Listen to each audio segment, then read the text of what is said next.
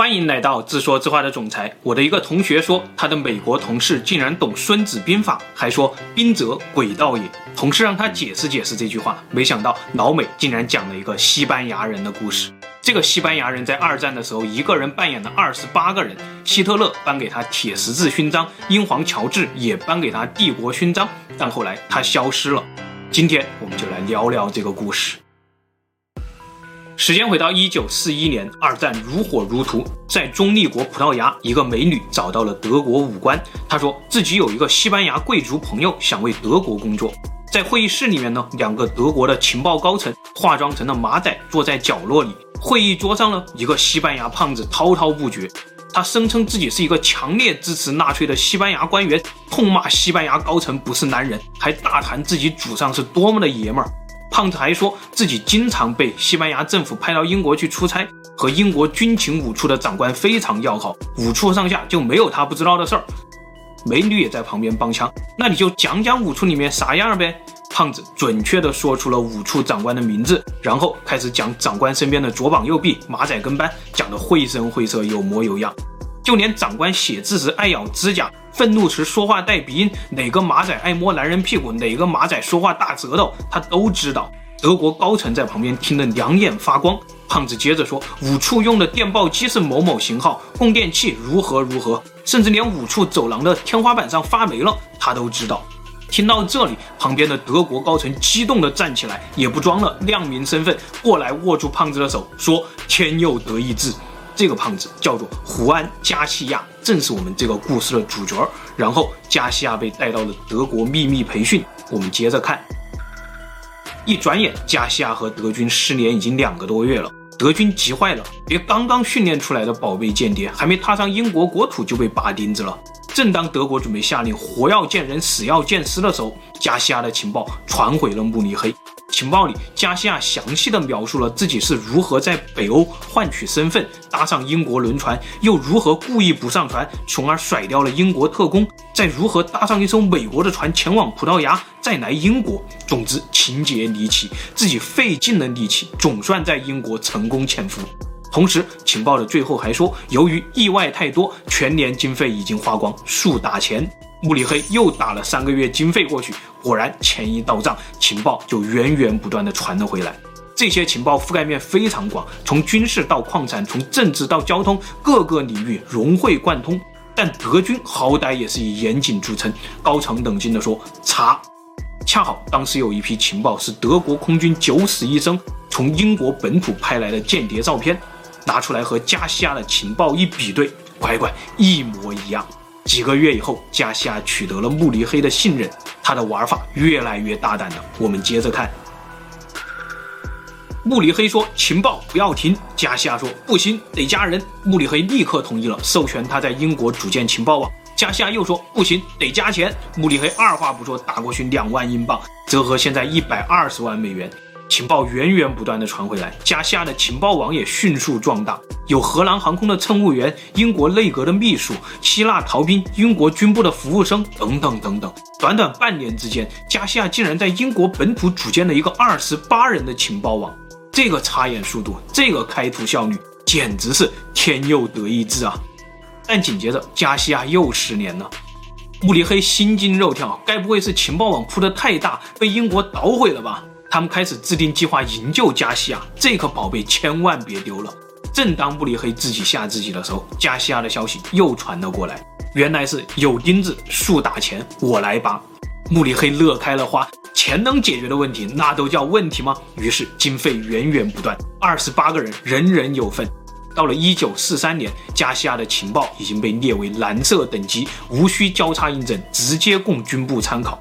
慕尼黑喜气洋洋，我们接着看英军那边的情况。正在修建的秘密基地被德军空袭，炸成粉末。被重重包围的德军潜艇竟然能逃之夭夭，就连英国布防最严密的海湾都被德国轻易突破。英军意识到，他们本土出现了一个庞大的间谍网，正在大量出卖情报。英军责令军情五处长官必须在六个月内拔钉子，否则军法处置。这个五处长官叫做汤米。这个时候，汤米压力山大。先是蹲点设伏，再是人民战争，搞了三四个月，半个间谍的影子都没有看到，反而搞得自己每天要靠威士忌续命。结果这天，间谍突然自己找上了门，一封匿名信被送到了五处，上面写着四个字：“长官亲启”。信封里是几十页转账记录。原来这一年以来，数十个英国账户会定期收到慕尼黑的汇款。然后没几天又被转移到同一个里斯本的账户上。五处特工说这是圈套，骗我们去里斯本。汤米却说安排两个最好的特工，明天一早就跟我去里斯本。到了里斯本，特工买通了银行人员，拿到了账户的地址，然后他们就开始蹲点侦查。蹲点了三周以后，他们发现对面房间平淡的出奇啊，除了一个胖子在里面写写画画，并没有任何异样，也不接待访客，也不接受邮件。就是一个快乐肥宅呀！这一天，汤米跟另外两个特工交代后事。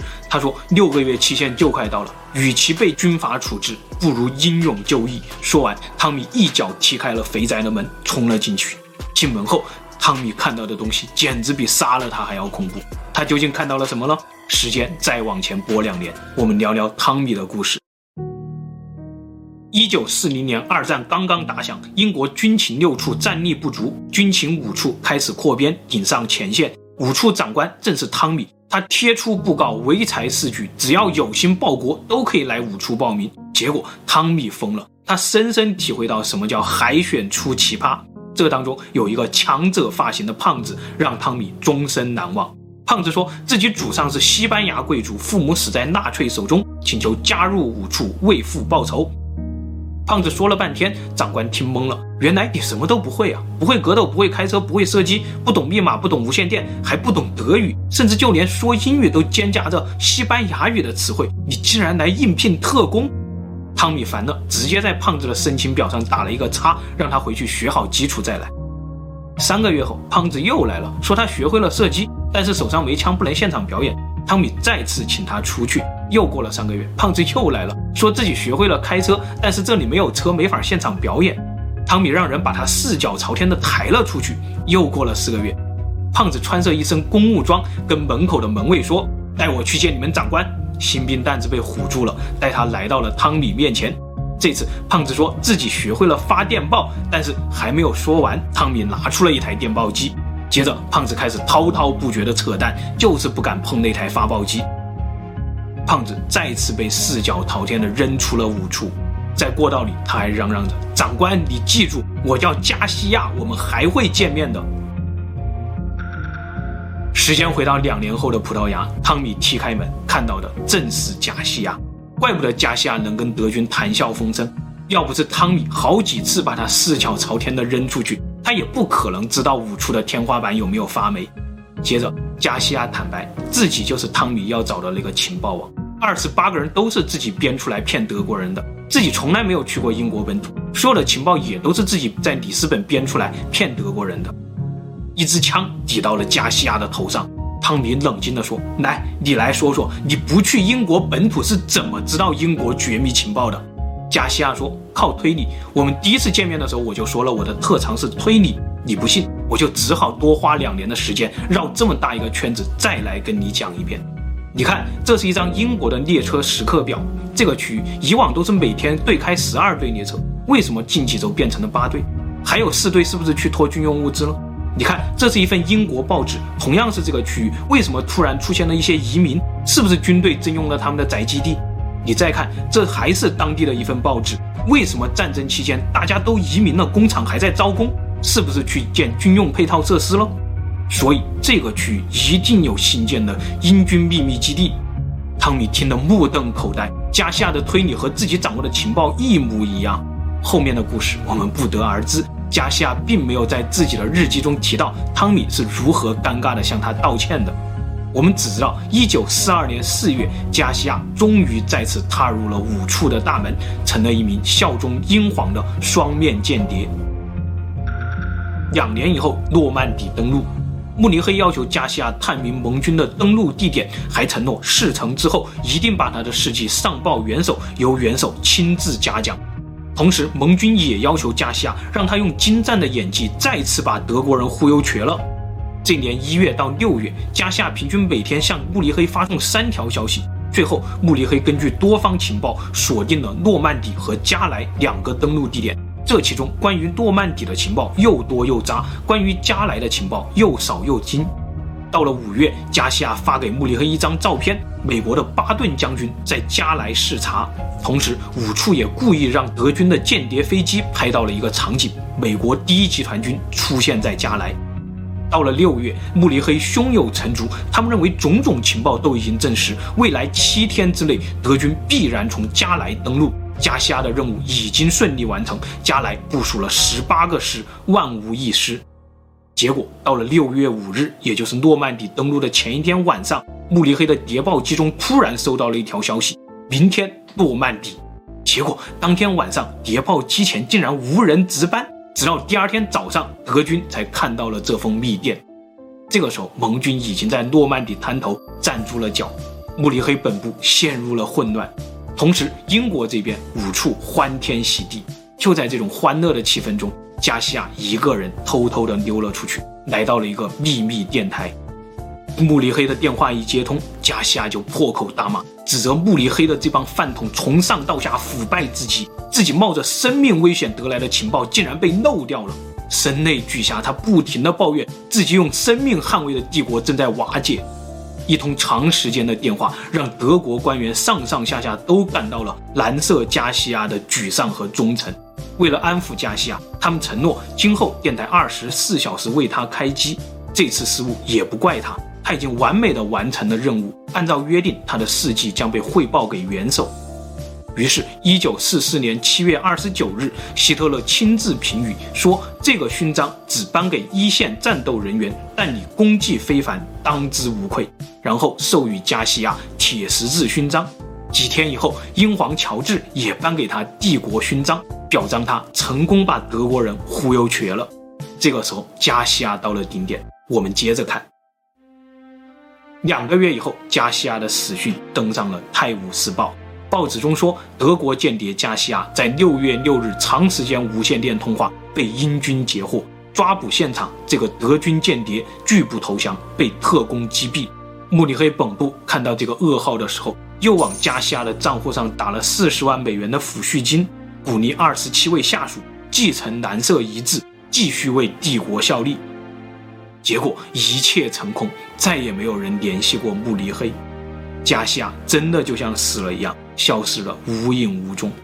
五处长官汤米在一九四六年的时候被神秘特工暗杀，临死前他说：“加西亚真的死了。”一九四四年的时候，五处也很害怕加西亚，英国也不完全信任加西亚，于是假戏真做，在那次抓捕行动中，加西亚真的被毙了。但是六十年代有人说在安哥拉见过加西亚，又有人说他出现在古巴，直到一九八四年六月六号这天。诺曼底登陆四十周年的纪念日上，很多人都说他们看见了加西亚的身影，一个苍老的秃子，还有点胖，但是没有任何官方报道，谁也不确定那个胖子就是尚在人间的加西亚。直到二零一五年诺曼底登陆七十一周年的时候，一个男人带着一本日记出现在了会场，他说自己是加西亚的儿子，父亲死于一九八八年，享年七十六岁。在委内瑞拉的一个小镇上，生前父亲经营着一家书店，是个快乐肥宅。自己也是前不久才发现了这本日记，知道了父亲的身世。之后，英国官方证实了这个男人的话，还补充了一句：一九四五年的时候，加西亚已经将他所有的财产捐给了五处。据说，加西亚日记上的最后一句话是：如果不是这该死的战争，我会是一名出色的编剧。好了，今天的故事就分享到这里，谢谢大家。最后，夫人说，希特勒和英皇都看不到真相，那我们看到的一定不是真相，搞不好一百来岁的加西亚还活着，正看着你编的故事，哈哈大笑。